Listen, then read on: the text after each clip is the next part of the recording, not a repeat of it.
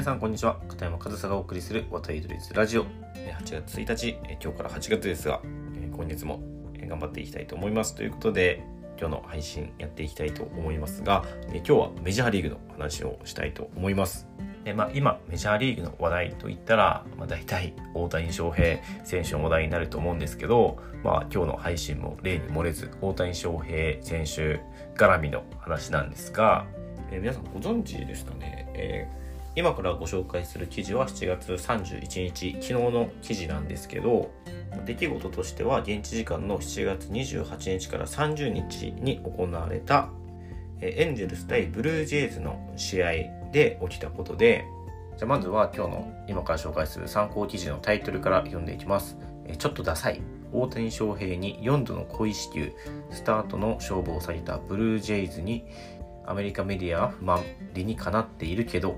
点点点ということで、まあ、少し内容も読んでいくと大谷翔平への度重なる故意支給故意支給これはファーボールですね。デッドボールじゃない方。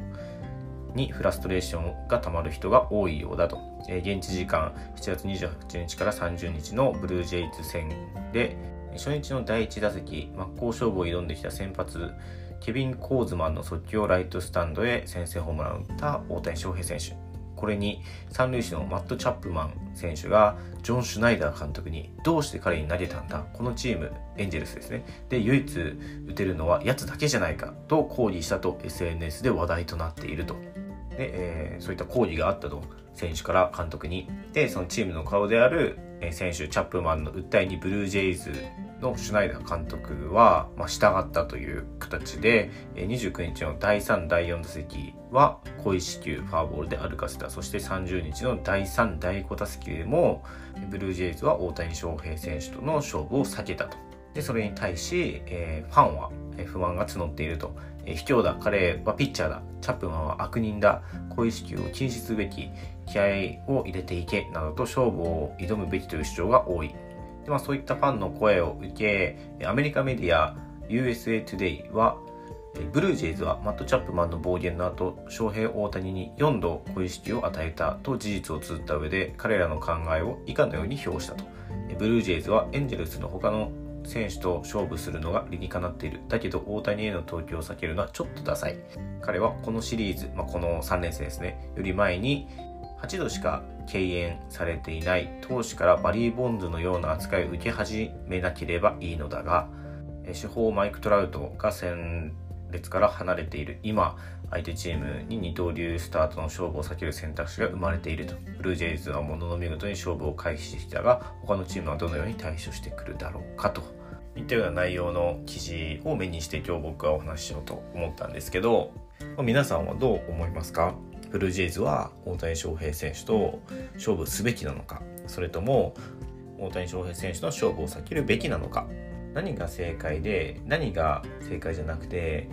誰が悪いと思いますか？僕の中では一つ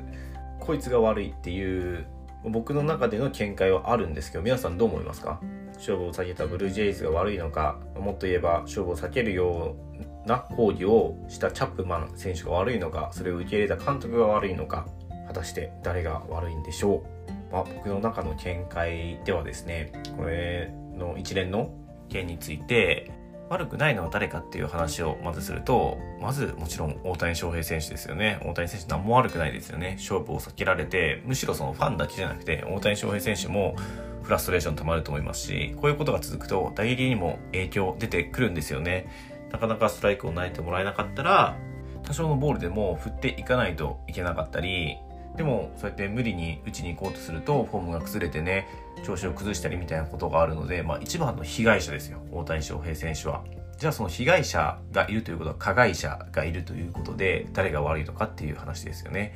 でまあその候補に挙げられるのが、まあ、ブルージェイズ。まあ、チャップマンもシュナイザー監督も含めてブルージェイズがその候補かと思うんですが僕はこのブルージェイズ別に悪いと思いません。勝利が求められるこのプロスポーツの中で勝利を引き寄せるために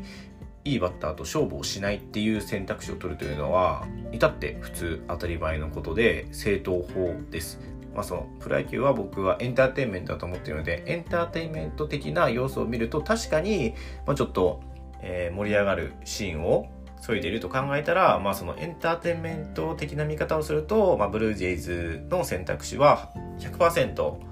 正解とは言えないんですけどその勝ちにこだわるプロスポーツとしての見方としてはもう100%正解の選択肢だと思います。僕が監督であれば大谷翔平選手との勝負は避けます。まあ至って普通の戦略ですね。ってなったら誰が悪いのかっていう話になってきますよね。この件に関して誰も悪くないっていうことはなくて悪い人がいるんですよ。それは誰なのか。僕の見解ではエンゼルスです。エンゼルスがこれは悪いです。でまあ悪いっていう言い方すると、まあ、ちょっとニュアンス変わってくるかなっていうふうに思うんですけど大谷翔平選手が勝負をしてもらえない理由っていうのはエンゼルスにあるんですよね。それはまあなぜかというと、まあ、一番いいバッターと勝負を避けるっていうのは野球において最も相手に点数を与えないための有効な手段作戦でありその作戦を取ること自体何ら不思議なことじゃない悪いことじゃないんですよね。でじゃあその攻撃する側はどうしないといけないかって言ったらそのチームで一番いいバッターに勝負をさせないといけないんですよね。でも勝負をさせないといけないということは何が必要になっているかというとその一番いいバッター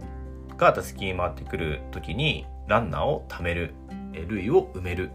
そして次のバッターに警戒をさせる。警戒されるバッターを一番いいバッターの次に置いて一番いいバッターと勝負を避けたところで相手にさらにピンチが回ってくるようなそういったシチュエーションを作らないといけないんですよね。だから打順ってめちゃくちゃ大事でまあ、そのチーム方針によって一番いいバッターを1番に置くのか2番に置くのか3番に置くのか4番に置くのか変わってくるんですが、まあ、その僕の監督経験とか僕の見解で考えると一番大事なのは一番いいバッターの打順じゃないんですよね。一番いいバッターの打順よりも大事なのが一番いいバッターの次に打つ選手。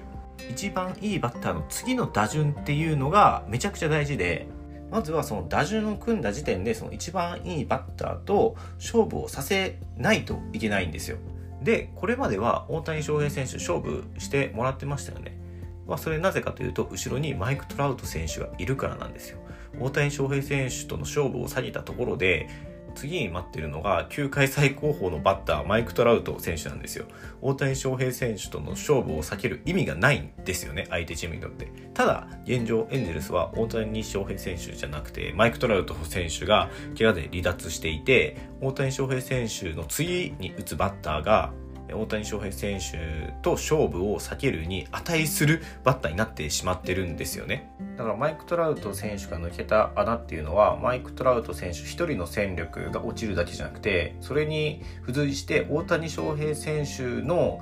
バッティングのパフォーマンスも同時に落ちてしまうんですよ。勝負を避けられるという選択肢が相手に生まれるために。だからそのマイク・トラウト選手が離脱している今大谷翔平選手の勝負が避けるっていう選択肢を相手チームが持つことは何も不思議なことじゃなくてその穴を埋めきれないエンゼルスが悪いと僕は思います。まあエンゼルスもそのマイク・トラウト選手が抜けた穴っていうの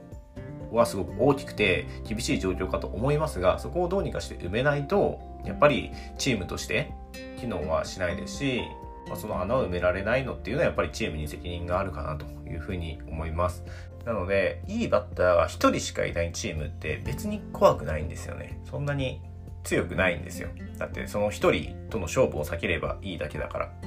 いいバッターが、警戒すべきバッターが2人になってくるとちょっと手強くなってくるし、それが3人になってくるともうそれは強いチームですよね。もういいバッターとの勝負を避けられないということになってくるので、だからいいバッターっていうのは1人だけではパフォーマンスを発揮できないんですよ。2人いるから3人いるからその自分のパフォーマンスを実力以上に発揮できる時っていうのはあるんですけど1人だけじゃねどうしてもなかなか勝負してもらえないですしでもまあそれは本人ではどうしようもないところでチームでそのバッターが勝負してもらえるようにそのシチュエーションを作らないといけないしチームとしてはその打順を組んだりっていう時もそのバッター一番いいバッターが勝負してもらえる打順を組んだりまあ、そういう一番いいバッターが勝負してもらえるシチュエーション作りっていうのが、まあ、攻撃においてすごく大事な部分なんですよね。だからそれが現状できてないエンゼルスに、まあ、責任はあるのかなというふうに僕は思います。僕の見解ではエンゼルスが悪いのかなと